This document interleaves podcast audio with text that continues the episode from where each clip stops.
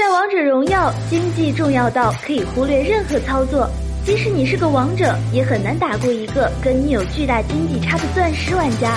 那么同样是清线，同样是去支援，为什么你的经济总是比对方少呢？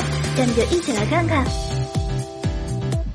很多小伙伴在游戏中喜欢到处支援，从而忽略了线上的兵线，这样对于我们的经验和经济影响是非常大的。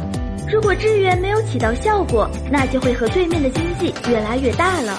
所以在支援的时候一定要注意兵线。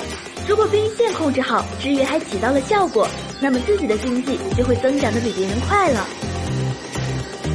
我们都知道击杀小兵可以获得经验和金币，所以很多小伙伴都没注意去补刀。其实，如果你最后一下刚好把小兵击杀了，那你获得的金币会更高。这个相差有三分之一的经济，多来几波兵线，经济自然就拉开了。这条主要是针对玩打野的玩家建议的。打野位置想要高经济，光靠野区肯定是不行的，毕竟资源有限，所以就需要适当的去线上蹭线。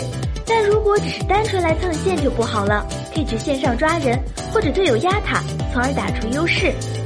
以上就是为什么你的经济比别人低的原因了。做好上面这几点，相信你的经济不会比别人低。